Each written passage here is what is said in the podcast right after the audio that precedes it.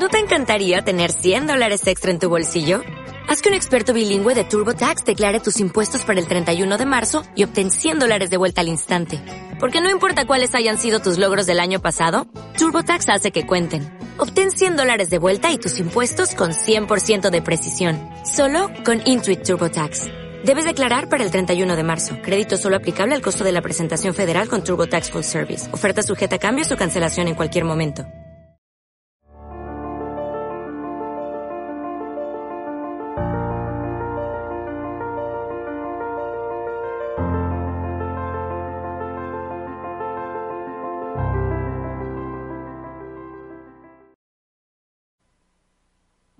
Noches a todos.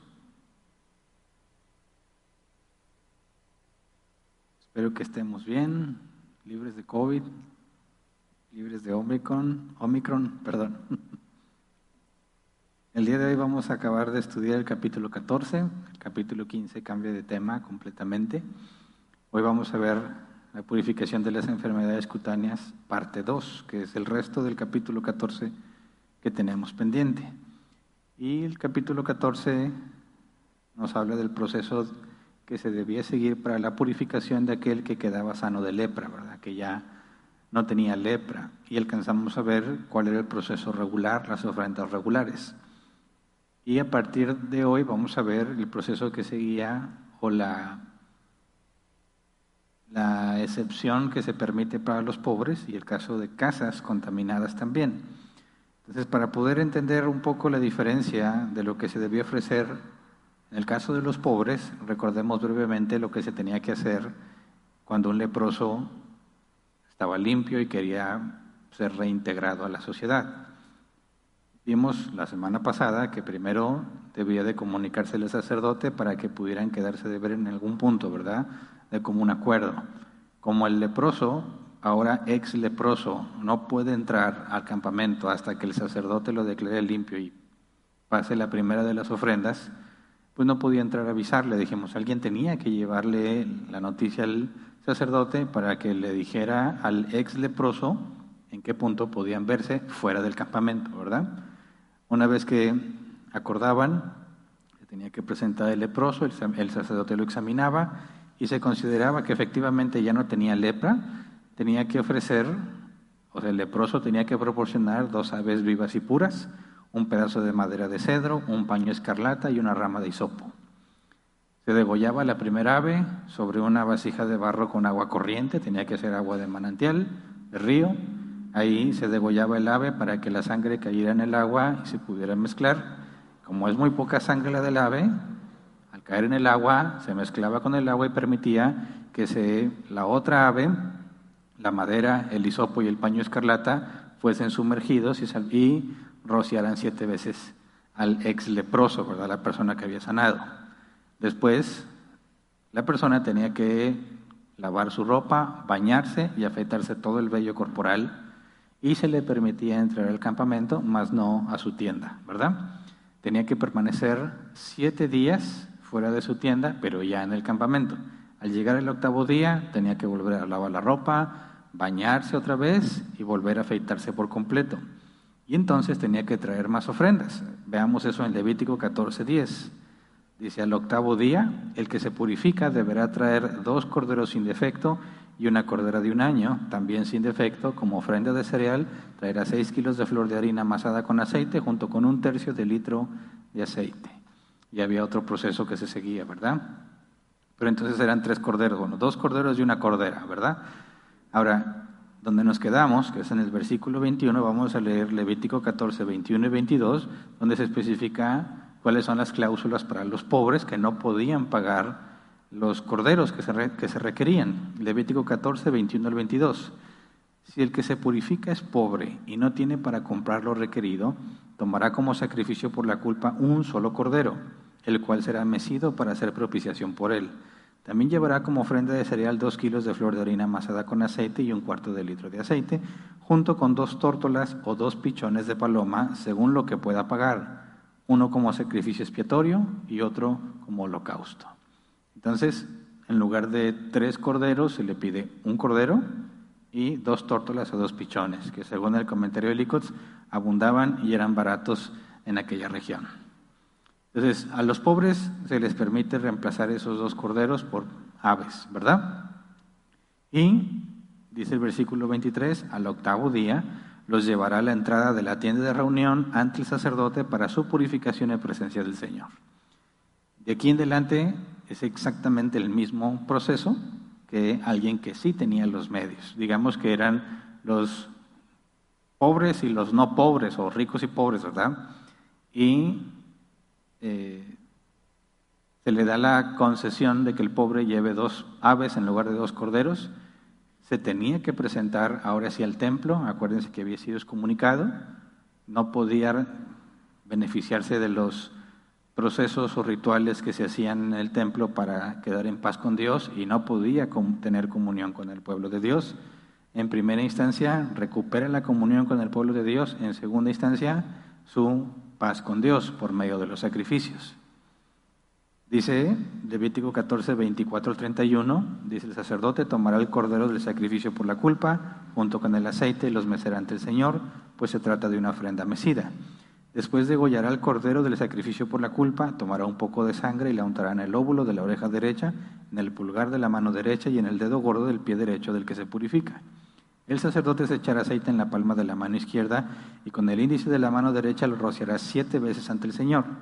Luego, el que se purifica, al que, perdón, luego, al que se purifica, el sacerdote le untará un poco de aceite que le quede en la mano, se lo untará en el óvulo de la oreja derecha, en el pulgar de la mano derecha y en el dedo gordo del pie derecho, ahí donde puso la sangre del sacrificio por la culpa.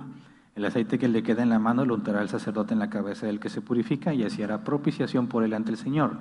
Luego ofrecerá las tórtolas o los pichones de paloma según lo que pueda pagar el oferente, uno como sacrificio expiatorio y otro como holocausto, junto con la ofrenda de cereal.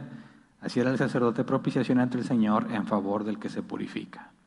Y bueno, es exactamente el mismo proceso que aquel que había, llegado tres, que había llevado tres corderos, ¿verdad? Entonces el proceso es exactamente el mismo, la única diferencia son los animales que presentes según las posibilidades económicas, de manera que ricos y pobres, que son iguales, tienen que seguir el mismo proceso ante Dios, ¿verdad? Entonces, si te fijas, la primera ofrenda que tenían que llevar, las dos aves, la madera, el hisopo y el paño escarlata, pobres y ricos lo tenían que ofrecer, ¿verdad? Al pobre se le da chance con los dos corderos y siguen exactamente el mismo proceso. Entonces, ante Dios nada cambia, lo único que cambia es lo que presentas. Y lo que presentas es según tus capacidades, de manera que la purificación no está condicionada por los animales que presentas. No es el animal lo que te purifica, ¿verdad? Porque puede variar entre cordero o aves. El proceso que se hace delante de Dios es exactamente el mismo, de manera que ahí está el símbolo, ¿verdad? No es el animal que presentas, sino el proceso que Dios dice que debe de seguir para que seas reconciliado con Dios. Luego dice el Levítico 14:32, esta ley se aplicará a las personas que hayan contraído una infección cutánea y no tenga para pagar las ofrendas regulares de su purificación. Entonces, el cordero que se ofrece por la culpa, ese no es negociable. Ese es de fuerza, seas rico, seas pobre. Los otros dos sí pueden ser cambiados por aves. Entonces, la primera ofrenda, como son aves, no era costosa. La segunda ofrenda, si era costosa, se le da chance a los pobres. Vemos cómo Dios recibe o la ofrenda que tú das es según lo que tienes, ¿verdad? No, no se te demanda que sea algo en específico si no lo puedes pagar. Luego, eso es lo que de ahí termina de hablar sobre cómo una persona puede ser purificada y luego nos habla de un caso que no nos mencionó en el capítulo anterior, de casas infectadas. El capítulo anterior habló de ropa infectada, ¿verdad? Pero ahora casas infectadas. Dice el Levítico 14, 33 al 35. Dice, el Señor les dijo a Moisés y Aarón, si al entrar ustedes en la tierra de Canaán, la cual les doy en propiedad, yo pongo un moho infeccioso en alguna de sus casas, el dueño de la casa deberá decirle al sacerdote, en mi casa ha aparecido una especie de moho. Pero fíjate que esto es hasta que entren a la tierra de Canaán, ¿verdad? No puede aplicar esto, para empezar, porque no tienen casas, o sea, están en tiendas. y empezará a aplicar hasta que lleguen a la tierra prometida. O sea, ¿cuánto tiempo después? Más de 40 años, ¿verdad? pero ya está la ley de lo que debe de hacer hasta que entre. Dice el comentario de Licos, debido a que aquí se dice la tierra de Canaán, las autoridades durante el segundo templo sostuvieron que esta plaga sobrenatural de casas leprosas era peculiar de Palestina y era desconocida en cualquier otro país. Es decir, no era una infección que cualquier persona pudiera experimentar, sino que era algo específico de ellos. De hecho, eso es lo que dice la Escritura en el versículo 34. Yo pongo moho infeccioso en alguna de sus casas. Es Dios quien lo hace. Recuerden que la lepra era un simbolismo, representaba el castigo por el pecado, ¿verdad? No era algo que, eh, algo que adquirieras por medio de un microbio, una bacteria, un virus, era algo que Dios le daba a alguna persona en particular y los ejemplos que tenemos era por murmuración. Si alguien murmuraba, Dios lo castigaba con lepra. Probablemente también en otras situaciones de pecado Dios castigaba con lepra. Pero, como dice, eh, yo pongo muy infeccioso, descartamos la idea de que sea algo que simplemente venga de causas naturales. También dice el comentario de Licos, además, aducen las palabras en alguna de sus casas para explicar el hecho de que las casas en Palestina, que no estaban en posesión de los israelitas, es decir, las casas de los gentiles, estaban exentas de esta enfermedad, que las sinagogas en todo el territorio del país no tenían viviendas oficiales adjuntas a ellos, nunca fue visitado por esta repugnante enfermedad. Fíjate lo que deducen ellos, como Dios dice que es en sus casas, cuando lleguen a la tierra prometida, y está hablando a los israelitas, si algún gentil vivía entre ellos, a ellos nunca les pasaría que su casa esté infectada de moho, solamente los israelitas. ¿Por qué nada más a los israelitas?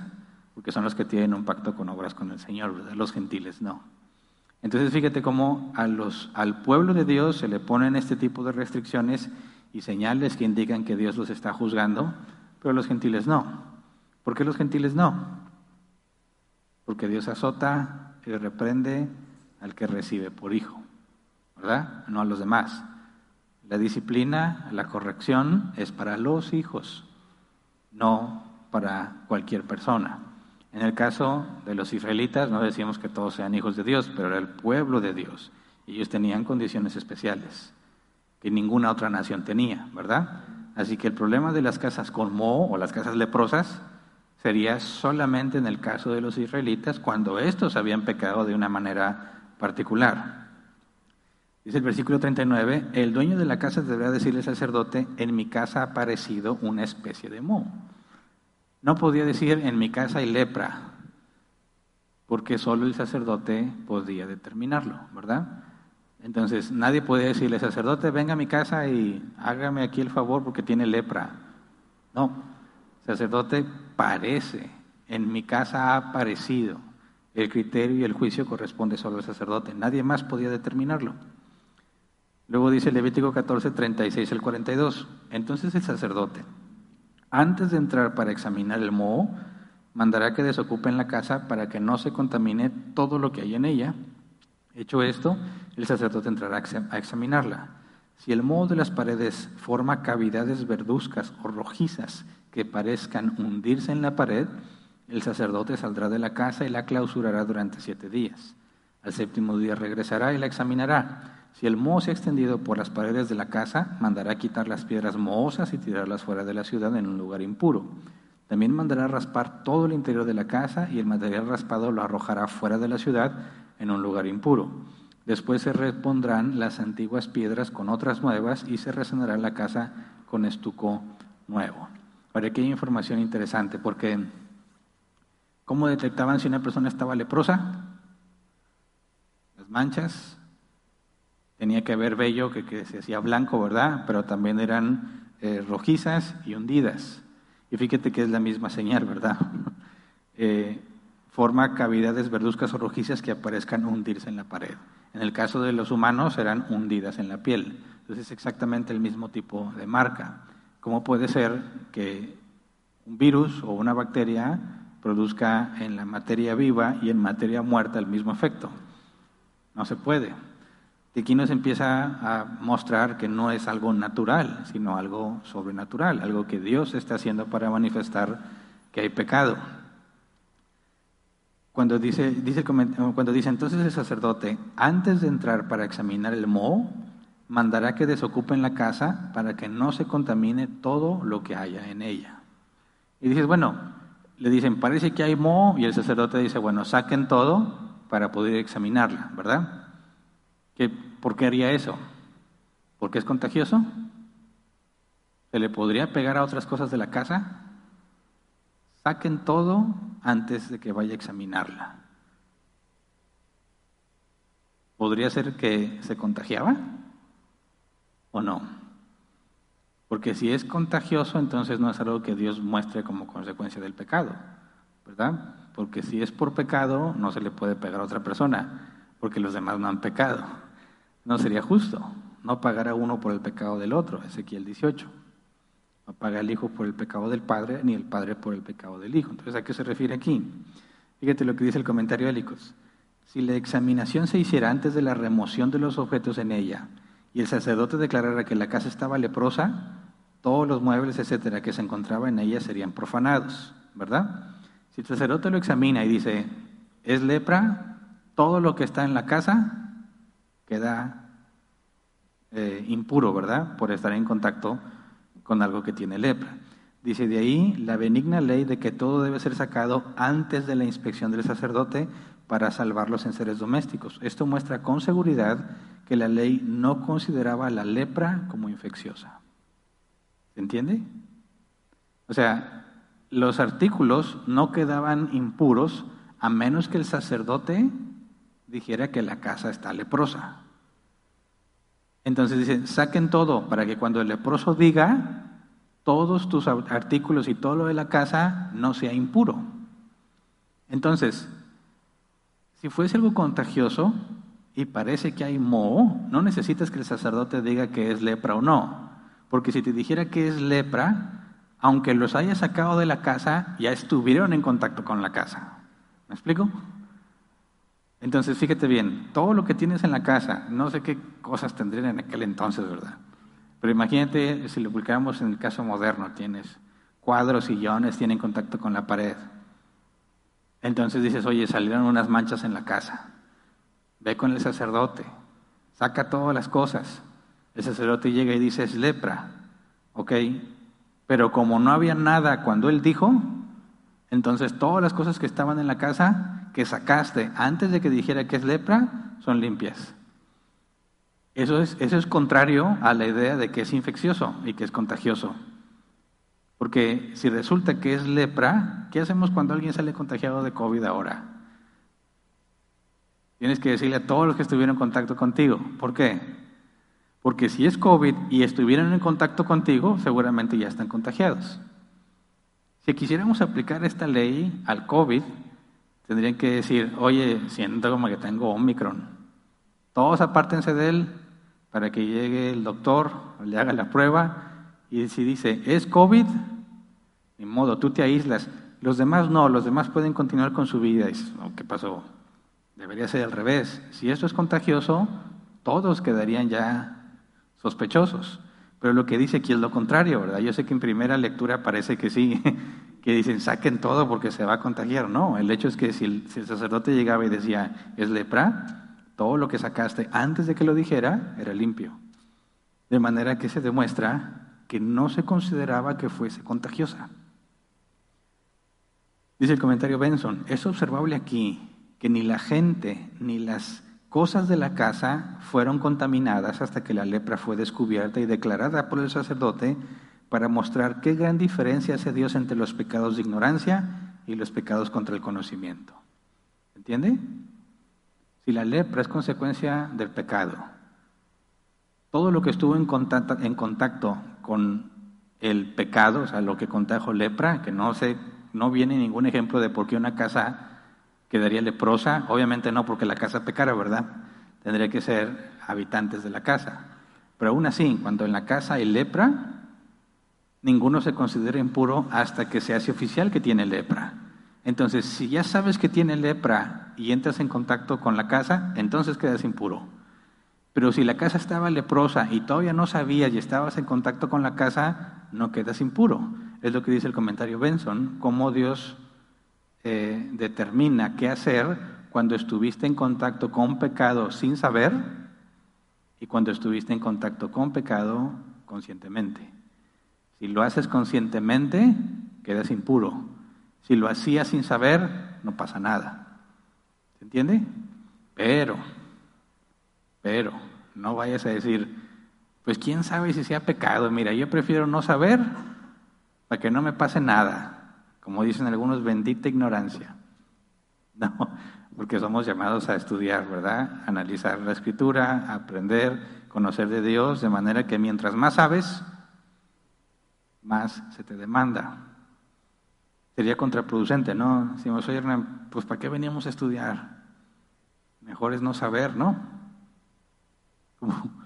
Hace tiempo leí que un misionero había ido a no sé qué tribu americana, nativos americanos, y les llevó el Evangelio. Pero este misionero no entendía muy bien el Evangelio. Y le dijo que le llevaba el Evangelio para que no fueran condenados, ¿verdad? Que aceptaran a Jesús como su Señor y Salvador y no fuesen condenados. Y el nativo le pregunta, entonces, si nunca me hubieras dicho nada, ¿Dios me castigaría? O sea, si yo no hubiese sabido el Evangelio, ¿Dios me hubiese condenado? Y el misionero le dijo, no, porque no sabías. Entonces, ¿para qué me dices? ¿Se entiende el problema? No podemos pensar simplemente que porque no sabes eres inocente, ¿verdad? No es lógico, porque muchos morirán sin haber conocido la ley de Dios, ni siquiera los diez mandamientos, jamás escucharon el Evangelio, y van a ser juzgados según sus obras, ¿verdad? Así que no está diciendo que eres inocente porque no sabes. No vayamos a confundirnos que muchas personas murieron sin jamás haber leído una Biblia, sin jamás siquiera haber escuchado el Evangelio. Y si son juzgados según sus obras, van a ser condenados porque pecaron. Y pecaron, como dice el apóstol Pablo en Romanos 1, eh, ellos saben, tienen en sus corazones escrita la ley que les dice que están haciendo algo mal. De manera que aunque nunca escucharon el Evangelio, su conciencia los acusó de pecado, porque Dios ha puesto la ley en ese sentido en todos los seres humanos. Nuestra conciencia nos dice que hicimos algo malo, aunque no se nos ha enseñado que eso es malo.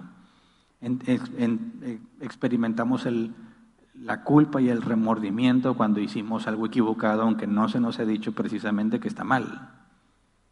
De manera que nadie tiene excusa, dice el apóstol Pablo. Entonces no vayamos a confundir, aquí dice cuál es el proceder de una persona que estuvo en contacto con pecado sin saberlo. Le dice Dios, tú no tienes por qué ser impuro, no sabías que estabas en contacto con algo pecaminoso, pero ahora que lo sabes, ahora sí tienes que tener que aislarte un día, hasta el día siguiente puedes volver a retomar tus actividades. Cuando nosotros hablamos entonces de pecado inconsciente, no estamos hablando de negligencia o de que somos inocentes sino la repercusión que tiene sobre nuestras vidas. Piénselo de esta forma. ¿Qué tan profunda es la sabiduría y el conocimiento de Dios? ¿Y qué tanto podemos nosotros llegar a aprender en esta vida? De manera que si crecemos en santidad, cada vez somos más conscientes de los errores que cometemos, ¿verdad? Pero no siempre nos damos cuenta cuando lastimamos a otra persona, no siempre nos damos cuenta cuando hicimos algo indebido. A nuestros ojos puede parecer correcto, pero nuestro entendimiento todavía no nos da para llegar a, esos niveles de, discernimiento de lo que está bien y lo que está mal. De manera que si yo me equivoco en cosas que aún no comprendo, no soy consciente de mi pecado. Pero eso no me hace inocente, ¿verdad?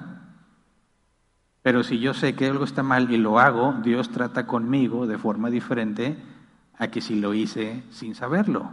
Pero eso no significa que soy inocente porque no supe sino que el trato de Dios para conmigo es diferente cuando decido hacer lo malo, aunque sé que está mal, y cuando hice lo malo sin saberlo. Pero no se sigue que si hice algo malo sin saber, entonces soy inocente.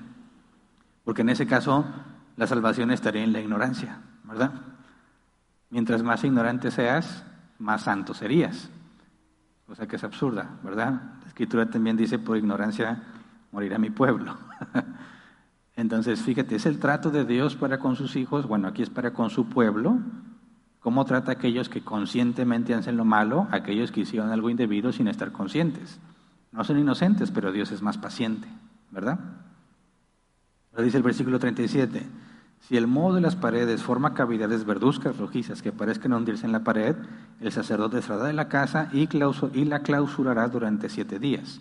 Y es lo mismo que se hacía con la persona leprosa, es lo mismo que se hacía con la ropa que tenía infección de moho. Se le examinaba, todo parece indicar que sí, se le aislaba siete días. ¿Cómo puedes proceder si esto fuese una enfermedad natural? ¿Cómo es que puedes proceder de la misma manera en personas, en tela y en rocas? No se sigue que sea algo natural, ¿verdad? Después sigo leyendo, el séptimo día regresará y le examinará. Si el moho se ha extendido por las paredes de la casa, mandará quitar las piedras mohosas y tirarlas fuera de la ciudad en un lugar impuro. También mandará raspar todo el interior de la casa y el material raspado lo arrojará fuera de la ciudad en un lugar impuro.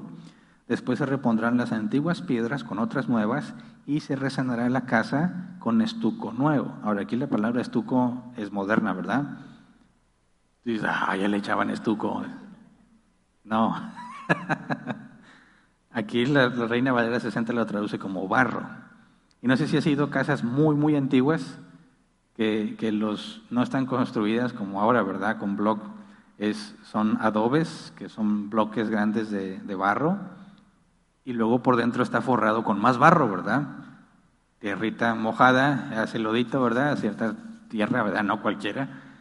Y llenas todo y hace el efecto de lo que nosotros le llamamos estuco. Entonces nos da una idea de cómo eran las casas en Canaán, cuando ya entraban a la tierra prometida, las rocas eran lo que conocemos como blocks y por dentro estaban forradas con barro. ¿Cuál es el efecto? Aislante. Las casas de esos materiales son muy frescas en verano, muy calientitas en invierno. Pero eso sí, un aguacero duro te puede, te puede deshacer una pared, ¿verdad? Entonces, eh, ¿qué pasaría si dices, bueno, no sé si las casas en aquel entonces estarían distanciadas una de la otra en todos los casos, o si podrían tener vecinos quizás de la misma familia, ¿verdad? Porque sabemos que se repartieron las tierras y cada tribu se tenía que acomodar en la tierra que le había sido asignada. Entonces, si yo fuese un israelita en aquellos tiempos, ya en la tierra prometida, se asignó a mi tribu un enorme espacio de tierra y entre ellos se repartían, ¿verdad? Y todo eso se repartió según las suertes. De manera que Dios la repartió como Él quiso. El echar suertes implicaba que Dios era quien decía cómo se repartía, ¿verdad? No que a ver cómo nos toca. Acuérdate que era desde, desde la antigüedad se sabe que Dios tiene control sobre lo que nos parece aleatorio. Entonces, ¿qué pasaría si resulta que yo vivo en una casa que comparte pared con otra casa? Y de mi casa, de mi lado, veo que tiene las manchas y el vecino no las ha visto, pero es la misma pared. ¿Qué es lo que tengo que hacer? Dice, eh, mandará, versículo 40, mandará quitar las piedras mohosas y tirarlas fuera de la ciudad, en un lugar impuro. Mandará raspar todo el interior de la casa, no nada más la pared donde está la mancha, todo, quitar todo el barro que tenía. Y lo que el material raspado lo, dejas fuera de la ciudad en un lugar impuro. Después se repondrán las antiguas piedras con otras nuevas y se resanará la casa con estuco nuevo, otra vez a ponerle barro. Dice el comentario Bélicos, de esto concluyeron las autoridades durante el segundo templo y por lo tanto promulgaron que si las piedras afectadas se encuentran en un tabique que divide dos casas ocupadas por dos propietarios diferentes, ambos deberán tomar parte por igual en los primeros actos mientras que el nuevo mortero y el, y el enlucido lo debe de hacer únicamente el dueño de la casa afectada. Es decir, esa pared que tienen en común, si del otro lado resulta que tiene lepra y tenías que remover las piedras, pues tú también eres responsable, aunque la lepra estuviera del otro lado. ¿Por qué? Porque es tu pared. Pero tú no tenías que quitar el barro de toda tu casa, ¿verdad? Nada más de esa pared. Ya cuando se reponían las piedras, pues tú nada más volvías a sellar con barro esa pared, mientras que el vecino tenía que hacerlo en toda la casa. Pero tú también tenías que llevarla si tu vecino era castigado por Dios con esa plaga. Dice versículos 43 y 47, si después de haber quitado las piedras infectadas y de haber raspado y resanado la casa, vuelve a aparecer el moho y se extiende por toda ella, el sacerdote irá a examinarla. Si el moho se ha extendido por toda la casa, se trata de moho corrosivo. Por lo tanto, la casa es impura y deberán demolerla y arrojar en un lugar impuro fuera de la ciudad las piedras, la madera y el estuco. Cualquiera que entre en la casa mientras está clausurada quedará impuro hasta el anochecer, y todo el que duerma o coma en dicha casa deberá lavarse la ropa. En este caso el proceso es igual que con la ropa infectada. Si se aislaba siete días y luego la examina otra vez y resulta que se extendió, la destruyes. En este caso, te deshaces de la casa por completo. Y el vecino que tenía la pared en común, pues se destruye esa pared y él la va a tener que construir otra vez, nuevecita, pero pues el vecino ya perdió todo lo que tenía, ¿verdad? Tiene que construirla de cero otra vez. Así que al igual que la ropa, se tenía que destruir la casa. Versículo 48 al 53. Si después de haber sido resanada la casa, el sacerdote la examina y el moho no se ha extendido, la declarará pura, porque la infección ha desaparecido. Y aquí volvemos a quedar en el caso de lo que vimos en el, en el versículo 1 de este capítulo. ¿Qué se hace con la casa una vez que ya quedó libre de lepra? Dice el versículo 49, para purificar la casa, el sacerdote deberá, tomar dos aves, pedazos de madera de cedro, ramas de hisopo y un paño escarlata. Degollará una de las aves sobre una vasija de barro llena de agua de manantial, tomará la madera de cedro, las ramas de hisopo, el paño escarlata y la otra ave viva y mojará todo eso en la sangre del ave degollada y en el agua de manantial. Luego rociará la casa siete veces y así la purificará con la sangre del ave, con el agua de manantial y con el ave viva, la madera de cedro, las ramas de hisopo y el paño escarlata. Soltará entonces el ave viva a campo abierto, así hará propiciación por la casa y ésta quedará pura. O sea, exactamente el mismo proceso que las personas. Entonces, la lepra, ya sea en ropa, en personas o en casas, símbolo de pecado, castigo por Dios y quedaba purificada de la misma manera que con las personas. Obviamente por la casa ya no se sigue el proceso de que entra al campamento y se tiene que afeitar, que ya no tiene ningún sentido, ¿verdad? Pero es exactamente el mismo proceso. Entonces, nos ilustra en cualquier forma que se presente la lepra, en personas, en tela o en casas, siempre tiene que ver con el pecado y tiene que ver con sangre de por medio para que quede purificada. Así que Dios nos está ilustrando cómo se trata con el pecado en cualquiera de sus formas. Es un problema ante Dios que si no hay arrepentimiento, se destruye por completo. La persona moría, la ropa tenía que ser quemada y la casa destruida. Si hay arrepentimiento, es restaurado por medio de sangre, ¿verdad? Entonces vemos cómo Dios eh, ilustra las consecuencias del pecado, destructivas que pueden acabar contigo completamente o por medio del perdón que solo Dios puede dar, poder ser reintegrado. Por último del capítulo, Levítico 14, versículos 54 al 57, esta es la ley respecto a cualquier tipo de infección cutánea o de tiña o de moho, ya sea en la ropa o en una casa, o de inflamación o de erupción o mancha blancuzca, para así poder enseñar al pueblo cuando algo es puro o impuro esta es la ley respecto a las infecciones. Enseñarle al pueblo cuando algo es puro o impuro. De aquí tenemos que acordarnos lo que Jesús dijo, al árbol, por sus frutos lo conoces. El árbol bueno no da mal fruto. El árbol malo no da buen fruto. Por sus frutos los conoceréis, dice la Reina Valera 60. ¿Cómo determinamos que una persona es cristiana? ¿Porque viene a la iglesia? ¿Porque ofrenda? No, por sus obras. Por sus obras. Cómo vive, cómo se comporta, cómo trata a sus hermanos. ¿Qué pasa cuando Dios trata con esa persona porque está pecando? Hay dos posibilidades. Que esa persona sea destruida que sea reintegrada. El apóstol Pablo en 1 Corintios dice, entreguen al inmoral a Satanás para destrucción de la carne. ¿Verdad? Pablo dice, estás en la iglesia visible, ¿verdad? Eres de Cristo. ¿Que eres excomunicado de la iglesia? Eres de Satanás. O sea, que los cristianos se congregan. Los que no se congregan son del diablo. Y los que no se congregan muchas veces dicen, pero yo soy cristiano. ¿Cómo llegaste a esa conclusión? ¿Que no estás autoexcomunicado cuando no te congregas? Tú mismo te aíslas del pueblo de Dios, de la comunión con los hermanos en Cristo. Los únicos que hacen eso son los expulsados. ¿Y por qué son expulsados? Porque no se arrepienten de su pecado, son entregados a Satanás. El que no se congrega, él mismo se entregó a Satanás. Fíjate la importancia de congregarte, de permanecer con el cuerpo de Cristo.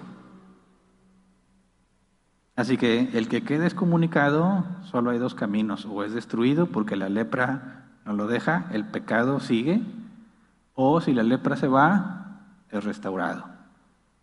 Lo que Pablo dijo en la segunda carta a los Corintios, recíbanlo, no sé que sea consumido de excesiva tristeza. Muy probablemente es el mismo que fue expulsado el inmoral que estaba con la mujer de su padre. Así es como se distingue lo puro de lo impuro. Así como se distingue quiénes son de Dios y quienes no son de Dios. Así que debemos tener una perspectiva bíblica de lo que significa congregarse, de lo que significa tener comunión con el cuerpo de Cristo, de lo que significa consagrar el día de reposo para venir a servir al Señor y para venir a ser edificado. Es una señal de un hijo de Dios, pero puede ser falsificada, ¿verdad? También el trigo y la cizaña crecen juntos. Y hay personas que están totalmente convencidas de que son cristianos y no lo son. Pero no porque estén engañados, sino que se autoengañan y se autoconvencen. Por eso cuando nosotros hablamos de la membresía de la iglesia, lo que pedimos como mínimo es que se congreguen cuatro meses con constancia, regularmente, que es uno de los síntomas más claros del Hijo de Dios que se congrega. Y alguien dice, yo quiero ser miembro, pero no me congrego. Pues, ¿qué te hace pensar que debes ser miembro? Porque yo soy cristiano. ¿Cómo concluyes que eres cristiano si no te congregas? Contradices si, si dices que eres cristiano y al mismo tiempo no te congregas, ¿verdad? Pero si dices, no, sí me estoy congregando, bueno, es la primer señal que debes de ver en alguien que asegura ser hijo de Dios o que está buscando a Dios de todo su corazón, que se congrega. Ahora, Puede que como quiera no sea un hijo de Dios, porque hay personas que vienen no buscando a Dios, sino lo que les dijeron que Dios puede darles. Hay personas que están dispuestas a hacer cualquier cosa con tal de que Dios les dé lo que piden. Que restaure su matrimonio, que les dé un trabajo, que los sane de su enfermedad, que sane algún familiar. ¿Qué tengo que hacer? Tengo que congregarme, aquí voy a estar. Y aquí están y le echan muchas ganas y son bien serviciales y, y dan dinero y ofrendan y apoyan pero no vienen porque están buscando a Jesús su Salvador, sino que están buscando un milagro y están dispuestos a pagarle a Dios lo que tengan que pagar con tal de que les dé su milagro. Por eso es que se engañan a sí mismos. Pero eso ya está muy difícil de ver. A nuestros ojos escapa con mucha facilidad. Tendrías que conocer a la persona mucho más de cerca y ver cómo se comporta no nada más aquí, sino en todos lados. Eso toma tiempo, pero nunca se va a dar cuenta esa persona del autoengaño que tiene si no es confrontada por el pecado, si no es confrontado por la congregación cuando hace algo indebido.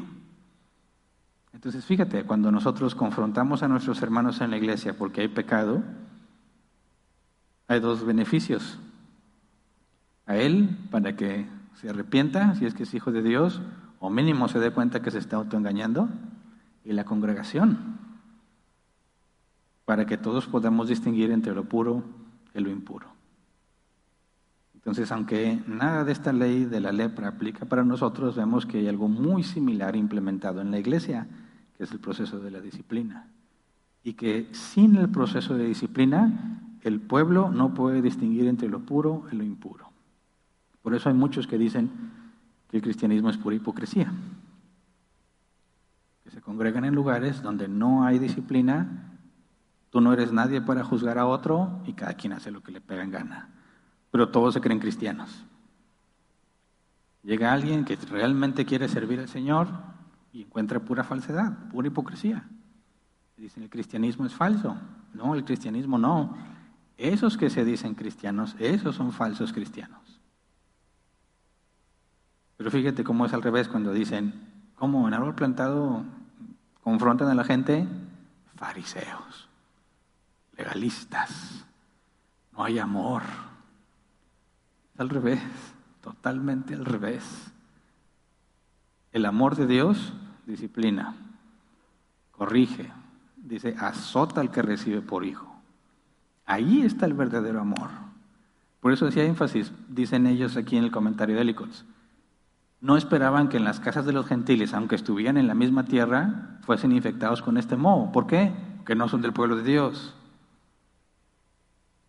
Porque dice Romanos 1, por cuanto no quisieron tomar en cuenta a Dios, los entregó a sus propios razonamientos. Lo peor que puede pasarnos es que Dios nos deje hacer lo que nosotros queremos. ¿Cómo nos muestra Dios su amor? ¿O nos disciplina directamente en la vida personal de cada uno? ¿O por medio de uno de nuestros hermanos que nos confronta de pecado? Así que lejos de ser fariseísmo o legalismo, es el amor de Dios en la práctica. Pero solo los hijos de Dios pueden verlo, ¿verdad? Aquel que no es hijo y dice, pues, ah, pues, tú no te puedes meter con mi vida, ¿cómo que no me puedo meter con tu vida? Y tú no eres nadie para juzgarme. Bueno, si no eres del pueblo de Dios, no tengo nada que ver contigo. Pero si eres hijo de Dios, Jesús me mandó que te confronte cuando pecas. Así que, ¿nos vamos a amar o no nos vamos a amar? Claro, ninguno es perfecto y tampoco voy a andar hablando. Todos los pecados los quieres confrontar también hay que tener algo de paciencia, ¿verdad? Si ves que es algo que es grave, que lo está dañando, están dañando a otros, sí hay que actuar. Pero hay otros pecados que tú, hay que dejar que avance y que vaya madurando y que se dé cuenta que está mal, ¿verdad? Si no, imagínate cuándo acabamos de reprendernos unos a otros. Nunca. Así que también hay que saber cuando confrontarlo, cuando te das cuenta que realmente está en ignorancia, no se da cuenta que está pecando y es algo que afecta a la unidad del cuerpo de Cristo, o afecta tu comunión con Él, afecta a otros hermanos, entonces hay que intervenir. Pero hay muchos pecados que no necesariamente requieren acción inmediata, ¿verdad? Pero bueno, Dios nos da sabiduría a veces otras veces nos deja equivocarnos para que obtengamos sabiduría. Y así es como vamos aprendiendo, ¿verdad? Así que nos debemos tener paciencia unos a otros. Y bueno, acabamos con el capítulo. Vamos a ponernos de pie y vamos a orar. El próximo capítulo y los que siguen empieza a hablar de las impurezas en hombres y en mujeres, pero ya no como el moho o la lepra, sino como cosas que el individuo hace o le pasan de forma natural y de forma eh, voluntaria. Pero por hoy acabamos con este tema. Vamos a orar, Señor. Te damos muchas gracias porque nos disciplinas, porque nos corriges, nos enseñas que estamos caminando mal. Gracias por tu Espíritu Santo, Señor, que no nos deja estar en paz cuando sabemos que estamos haciendo algo indebido. Gracias, Señor, cuando nos sentimos mal y no nada más queda en remordimiento, sino nos das arrepentimiento. Entendemos, reaccionamos que estamos haciendo lo indebido y pones en nosotros el deseo de alejarnos. Y también, Señor, haces que nos alejemos. Gracias porque nos libras de la muerte. Gracias porque no nos entregas a lo que nos parece mejor, si esto no es de acuerdo a tu palabra. La vida cristiana, Señor, puede ser muy dura, puede ser muy exigente, Señor, pero vale la pena porque tú eres digno, porque tú te mereces lo mejor de nosotros, Señor, porque tú ya nos diste todas las cosas por medio de Jesús. Por eso queremos agradarte, Señor, en gratitud.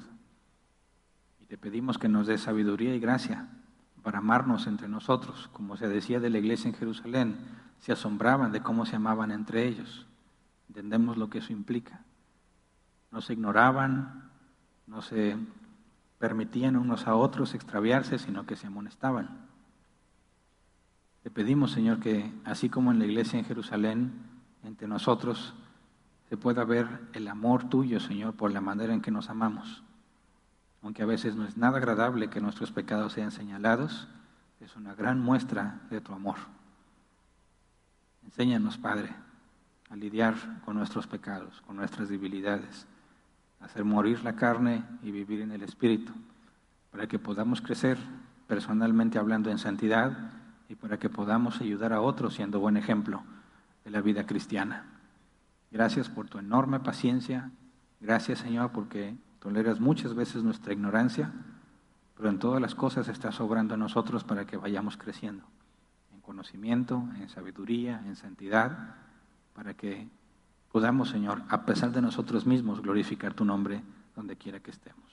Gracias. Amén. ¿Pueden sentarse? Veamos si hay alguna pregunta para el tema de hoy. Este próximo martes, ahora sí toca la sesión de preguntas y respuestas. Y aquí ya llegaron unas preguntas. Bueno, vamos a dedicar máximo de 15 minutos. Los últimos miércoles han estado activos, no sé cómo nos vaya hoy. Está el código ocurre en pantalla para que se registren en el grupo de WhatsApp si quieren enviar su pregunta directo. Si no estás en el grupo, puedes escribirla en los comentarios de Facebook, de YouTube, mientras estamos en vivo. Leo la primera pregunta, dice Alex García, lo de la casa impura, cuando no sabes que aún está impura, sucede como cuando los católicos hacen comidas, etcétera. ¿Qué fue? bueno, acabo, ya me están despidiendo. Lo de la casa impura, cuando no sabes que aún está impura, sucede como cuando los católicos hacen comidas, etcétera, por sus santos y te ofrecen. Aplica lo mismo si no sabes si la comes. Mira, esta pregunta le responde directo al apóstol Pablo cuando habla de los sacrificados, los ídolos. Dice el apóstol Pablo que un ídolo nada es y que lo que comas con acción de gracias es limpio, porque Dios hizo limpios todos los alimentos, ¿verdad? Al contrario de las leyes dietéticas en la ley de Moisés, cuando Jesús estuvo caminando entre los hombres, él mismo dijo, no es lo que entra al hombre lo que lo contamina, sino lo que sale de él. Cuando Dios le mostró a Pedro que fuera a casa de Cornelio y gentil, le mostró que no puede llamar impuro lo que él ya ha hecho puro.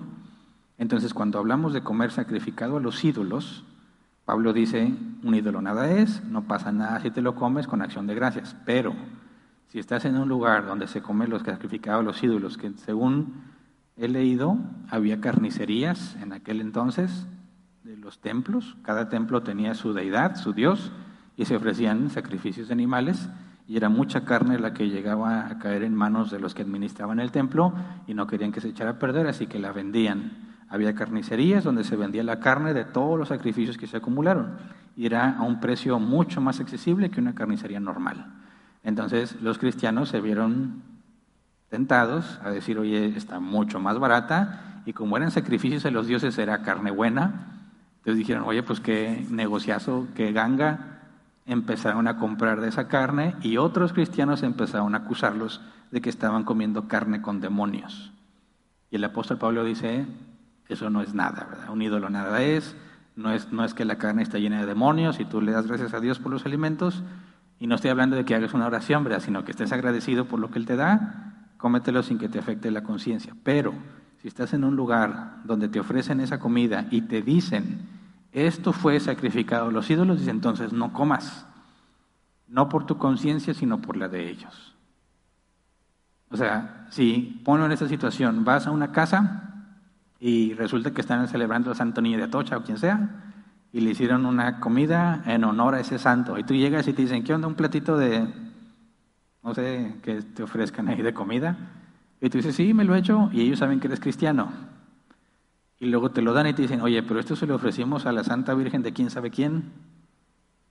Y lo dicen porque tú eres cristiano, o sea que piensan que va a afectar, que no deberías de comerla porque tú eres cristiano. Dice Pablo, entonces, por ellos, por la conciencia de ellos, no lo comas. Pero si dijeran, oye, ¿cómo ves? ¿Te llevas un platito? Ah, sí, gracias, te lo llevas o te lo comes ahí, pero nadie dijo que era sacrificado a los ídolos, cómetelo y disfrútalo que nadie, está, nadie está tropezando, nadie le va a afectar, aunque tú seas cristiano. Entonces lo que nos invita Pablo es que no lo hagas solo porque tú tienes la libertad de hacerlo, sino que te enfoques en que tu libertad no haga tropezar a ninguno.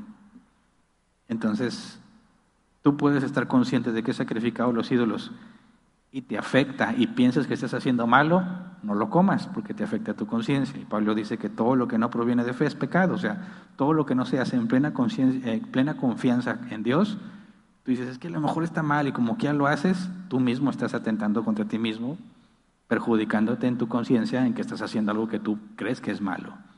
Si tienes la conciencia limpia y sabes que no te pasa nada, por ejemplo, aquí en nuestro estado el 12 de diciembre se hace una fiesta grande, o se hacía antes de COVID, a la Virgen de Guadalupe, y van muchos puestos de comida y elotes y todo. Si a mí me dijeran, vamos por un elote, ahí los que venden fuera de la basílica, yo no tendría ningún problema, ¿verdad?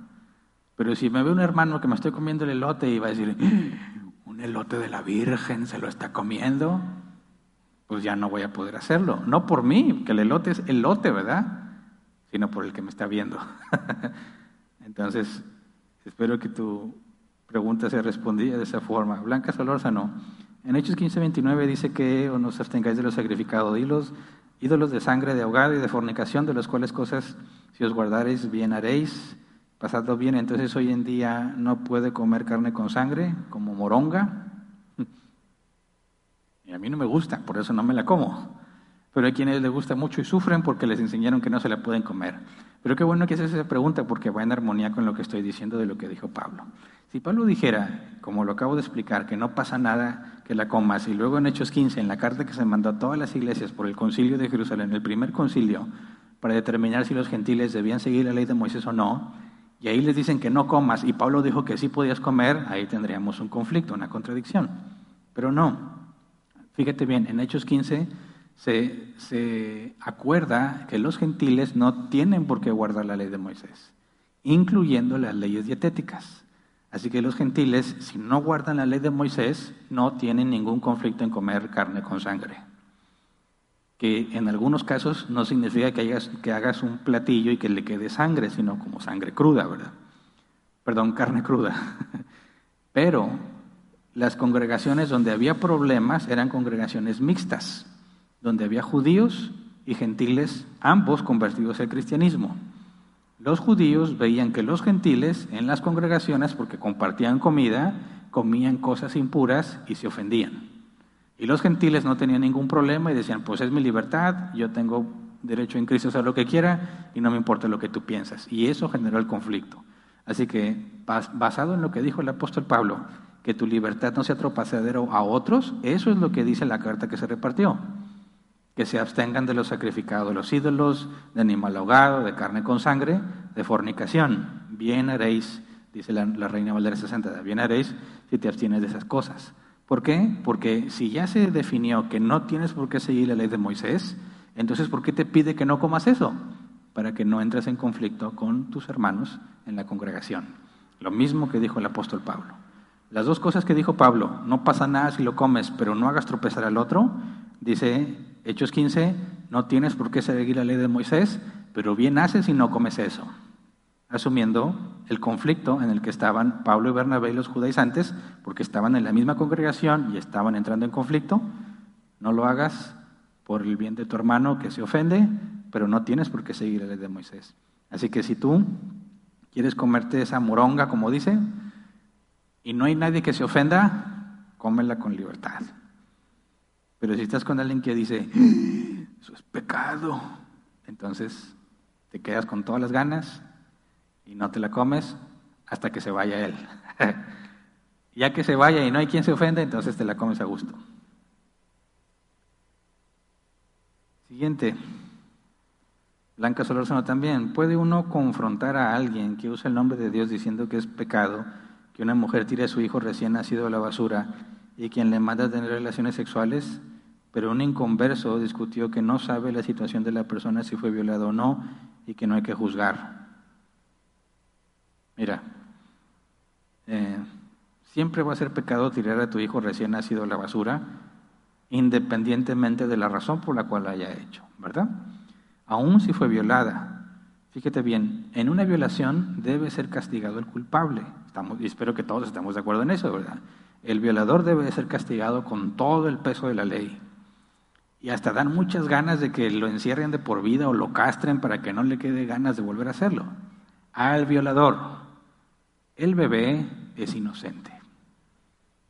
Cuando la muchacha que ha sido violada pretende matar al bebé porque fue violada y se lo hizo injusticia, está haciendo algo completamente injusto porque está haciendo que un inocente pague en lugar del culpable. Por eso es que aunque sea en caso de violación, el bebé no tiene la culpa. No tienes por qué quitarle la vida al inocente. Con quien se debe lidiar es con el culpable. Entonces, cuando alguien dice, tú no entiendes la situación, quizás fue violada, aún así no se justifica el asesinato. No tienes por qué asesinar a un inocente cuando no ha hecho nada indebido. ¿Qué se debe hacer en esos casos? Hay varias opciones. Darlo en adopción es una de ellas. Quizás si la mamá no soporta ver al bebé porque le recuerda traumas o lo que sea, ya tiene que estar consciente que el bebé es totalmente inocente de lo que sucedió y tiene derechos humanos como cualquiera de nosotros, el derecho a la vida. Lo más que puede hacer en esa situación es decir, lo voy a dar en adopción. Y hay muchas familias, piadosas incluso, que Dios no les ha permitido tener hijos y quieren adoptar y podría tener una vida muy buena eh, si se le permite continuar siendo dado en adopción, ¿verdad? Así que no tiene nada que ver la situación, siempre va a ser injustificado que un inocente pague. Siguiente, dice Kimberly, buenas noches pastor, ¿cómo saber exactamente cuándo amonestar a un hermano y cómo saber cuándo te corresponde y cuándo no? Algunos versículos del tema. Eh, no hay ningún versículo que nos diga cómo hacerlo. El apóstol Pablo nos da un ejemplo de la severidad a la que puedes llegar cuando ves el inmoral que está con la mujer de su hermano. Pablo le dice a los corintios, ¿y se jactan ustedes de eso? O sea, lo estaban dejando seguir congregándose, seguías considerándose un cristiano a pesar de que estaba en una seria falta eh, moral.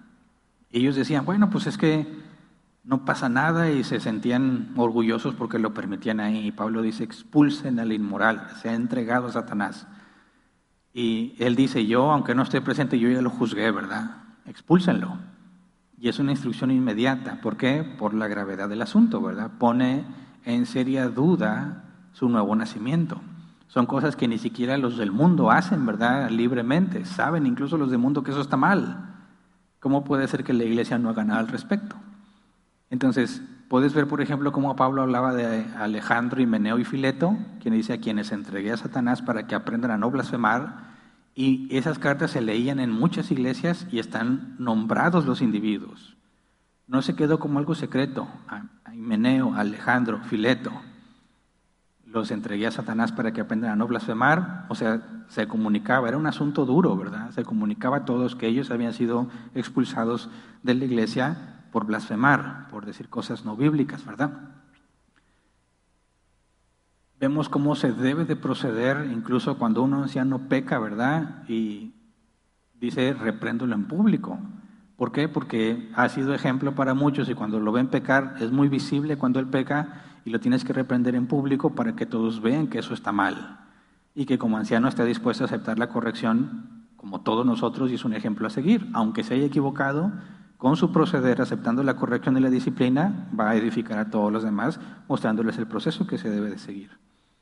La Biblia sí nos habla claro de cuándo hay que ser duros y fuertes cuando la falta es grave pero no nos da ejemplos en cosas sencillas. También Pablo dice que nos toleremos unos a otros. Entonces, hay cosas que no son tan graves, que no afectan a la comunión de la iglesia, no son faltas morales a los ojos de las personas. Quizás puede ser algún, alguna discusión entre ustedes que no quedaron bien, oye, te dije que llegaras, no llegaste, me complicaste, te enojaste, y bueno, espérate, no es tan grave, cálmate y luego vuelves a hablar, ¿verdad? Entonces, se debe de hacer con humildad, claro, todos podemos pecar. Cuando tú te acercas a decirle que está pecando, no asumes que tú no pecas, ¿verdad? Sino que sabes que tú también eres un pecador.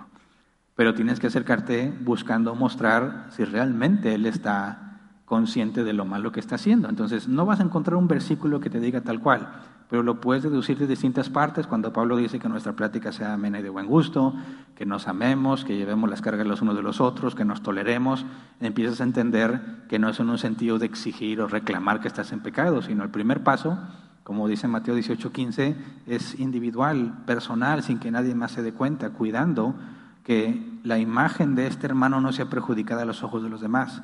Porque si lo, confrontas y se arrepiente y se corrige, no tuviste por qué avanzar al segundo paso donde hay testigos de manera que nadie se dio cuenta, ¿verdad? Queda entre tú y él. Tiene que haber mucha discreción en los primeros dos pasos. En el tercer paso se tiene que hacer público a la asamblea. Entonces, si te interesa estudiarlo más a profundidad, tenemos una serie como de ocho temas que hablamos solamente sobre la disciplina, Mateo 18, 15 al 17. Vimos el asunto del perdón y todo eso. Búscalo ahí en la serie de fundamentos y ahí vas a ver los temas que vimos con mucho detalle.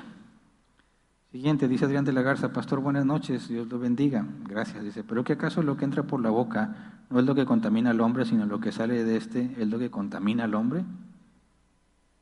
Por eso, no es lo que entra por la boca lo que lo contamina, sino lo que sale de ti, el corazón. Eso es a lo que yo me refería que Jesús declaró limpio todos los alimentos.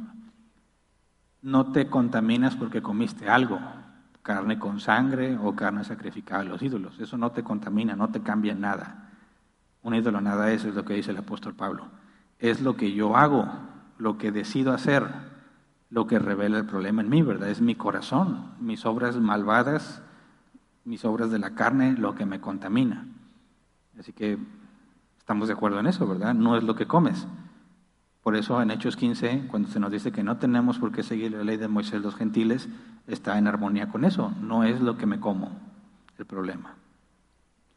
Siguiente, dice Ana M. ¿Qué se hace con los pensamientos que son intrusivos e involuntarios? ¿Se debe evitar las cosas que los detonan o aprender a lidiar con estos? Bueno, la escritura dice que llevemos todo pensamiento cautivo a Cristo, ¿verdad? Y debemos de vivir, ¿se acuerdan de las palabras estas en latín, coram deo, la presencia de Dios, estar conscientes de que Dios siempre está con nosotros, ¿verdad?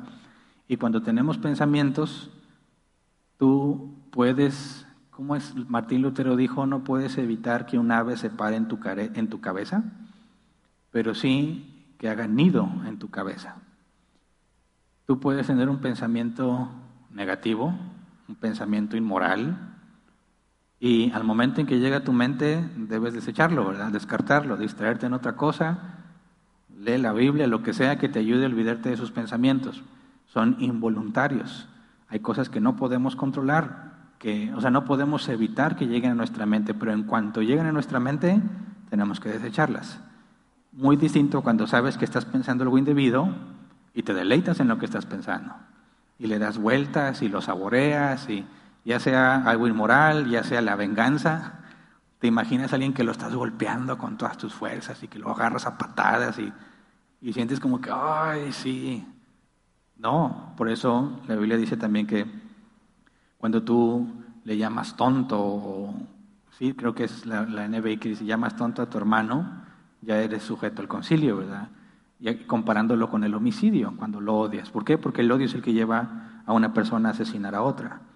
Entonces, el problema no es que haya pasado por tu mente, sino que lo detengas, le des vueltas, lo saborees, te deleites, eso es lo que se convierte en pecado.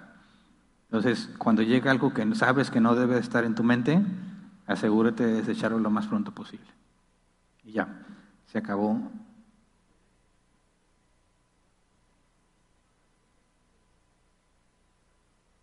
ok, me dicen que sí. Dice Pastor Hernán Valdés, buenas noches. Una pregunta, Pastor. ¿Puedo comer cerdo? ¿Esa?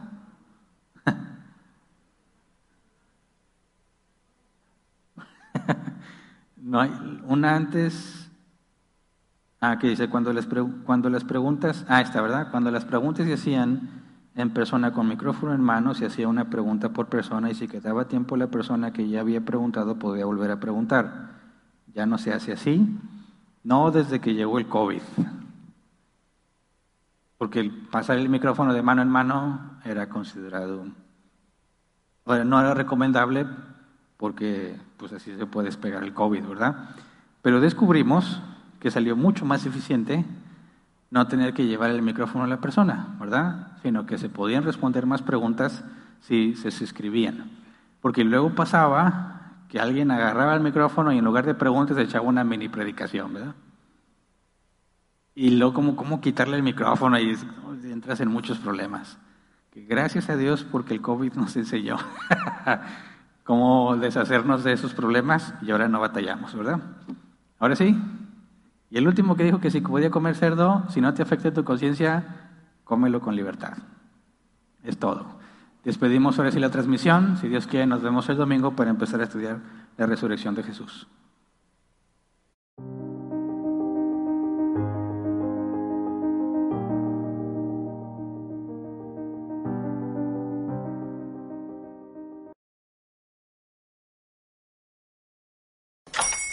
Hola, buenos días, mi pana. Buenos días, bienvenido a Sherwin Williams. ¡Ey! ¿Qué onda, compadre? ¿Qué onda? Ya tengo lista la pintura que ordenaste en el ProPlus app. Con más de 6.000 representantes en nuestras tiendas listos para atenderte en tu idioma y beneficios para contratistas que encontrarás en aliadopro.com. En Sherwin Williams somos el aliado del PRO.